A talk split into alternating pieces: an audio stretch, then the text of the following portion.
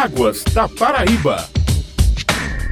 Estamos iniciando mais um Águas da Paraíba, um programa da ESA, Agência Executiva de Gestão das Águas do Estado da Paraíba. E o tema de hoje é atualização do Plano Estadual de Recursos Hídricos. E para nos explicar a importância do PRH, como ele está sendo realizado, atualização e os efeitos práticos desse trabalho, nós vamos conversar agora com o diretor de acompanhamento e controle da ESA, o Beranje Arnaldo de Araújo. Muito bom dia, Beranje. Bom dia, Assis, e bom dia a todos os ouvintes deste programa Agora da Paraíba. E nós estamos bem a cavalheiro para a gente discutir a respeito desse plano. Como é que a gente pode explicar de maneira simples para a dona de casa, o agricultor, o trabalhador que está nos ouvindo, o que é o Plano Estadual de Recursos Hídricos? É um instrumento de planejamento. Esse instrumento norteará as ações de governo nas áreas dos recursos hídricos no estado da Paraíba, objetivando o lema principal do governo João Azevedo em dar segurança hídrica ao estado da Paraíba. Por isso que nós estamos fazendo esse plano. Esse plano tem horizontes da situação dos recursos do estado da Paraíba para os próximos 5, 10 e 20 anos. Por isso, a importância dele, não só para o agricultor, mas sobretudo para os usuários, os consumidores de água tratada e de água bruta, empresas, além da população que utiliza através de água tratada, fornecida pela CAGEPA, que é um órgão de governo também. Ô Beranja, e como é que esse plano é elaborado e como é que ele é feito? A ESA, através de um convênio que hoje foi transferido para o Ministério de Desenvolvimento Regional, esse convênio é exatamente para o Estado, através da ESA, elaborar esse plano. Esse plano tem um termo de referência, nele está contido o que nós queremos que a empresa a ser contratada trabalhe para atender os anseios do Estado da Paraíba está e que estão contigo no termo de referência. Esse contrato já foi feito no final de 2017, com início em 2018.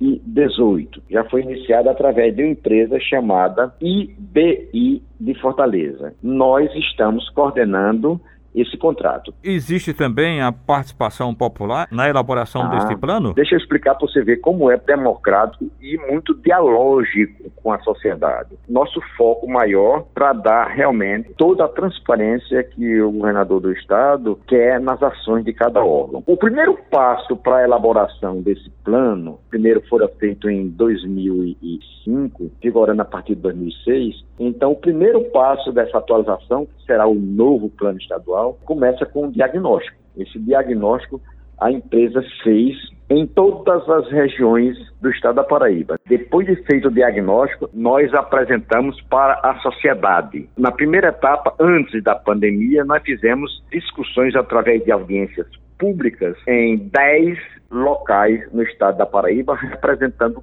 todas as bacias hidrográficas. Para você ter ideia, a bacia hidrográfica do Piancó, Piranhas Açu, aqui no estado da Paraíba, nós fizemos uma audiência pública em Itaporanga, uma em Pombal e a outra em Souza. Na bacia hidrográfica do Rio Paraíba, a gente fez uma audiência pública em Taperuá, é a subbacia Taperuá que pertence ao Rio Paraíba, uma em Boqueirão e a outra aqui no Baixo Paraíba, que nós fizemos por questão estratégica em Pedra de Fogo. Essa audiência pública apresentava-se o diagnóstico que foi elaborado, colocava para a opinião dos paraibanos as críticas, as sugestões, etc. Nesse processo, o órgão que elaborou o projeto construindo um diálogo, né? Mesmo antes tem um grupo de acompanhamento do projeto, que a gente chama GAP. Passada no GAP, a gente submeteu ao Conselho Estadual de Recursos Hídricos, que é o órgão maior de recursos hídricos do Estado da Paraíba, aí foi recebido como tal esse diagnóstico. Então, liberamos a empresa para fazer os cenários, que a gente chama cenarização, para os próximos 5, 10 e 20 anos. Como será a situação do cenário dos recursos hídricos na Paraíba nos próximos 5, 10 e 20 anos? Nesse aspecto, foi muito importante, embora a pandemia não tivesse deixado a gente fazer reuniões públicas, a gente fez através de videoconferência. Fizemos novamente 10 videoconferências para que a empresa apresentasse os cenários. Como é que serão os recursos? Levou em consideração uma situação crítica, uma normal e uma otimista. Em cada cenário, colocou-se a situação do recurso hídrico na Paraíba. Isso foi importante porque nós fizemos questão de colocar no cenário otimista, logo nos primeiros cinco anos, as águas vindas do Rio Paraíba. Nosso cenário otimista na região do Rio Paraíba foi considerando não só as nossas águas, mas as águas que estão reservadas. As águas do Rio Paraíba é uma água estratégica que nós temos para utilizá-la quando o Estado necessitar realmente. Aí a gente faz é, solicitação dessa água. Fizemos também, num cenário mais adiante, nos 10 anos, as entradas das águas através do eixo norte, lá em São José de Piranhas, que vai desaguar no açude Engenheiro Avidos.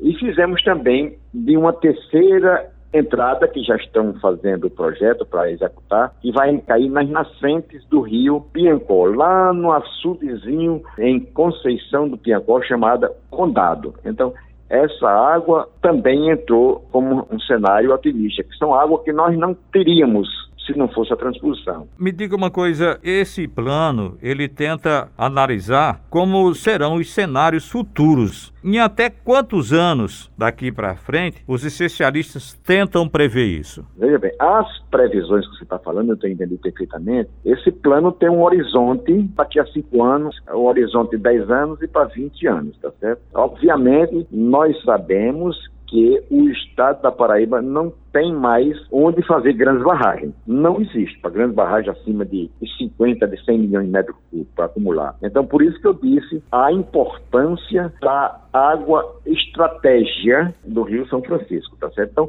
esses cenários foi feito também com um balanço hídrico na história, na série pluviométrica que a ESA tem todos esses anos com dados de precipitação diários. E nós fazemos o acompanhamento de 134 açudes no estado da Paraíba, com réguas linimétricas, a gente mede pelo menos 20 leituras a cada mês, e está no nosso site, aesa.pb.gov.br.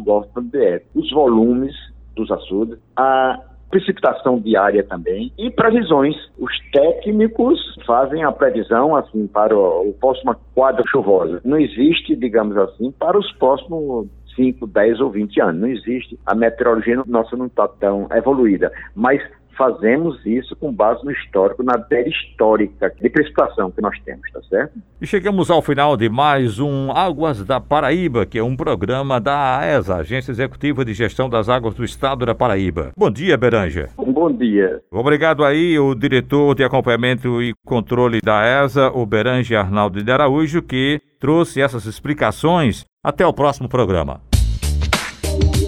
Águas da Paraíba.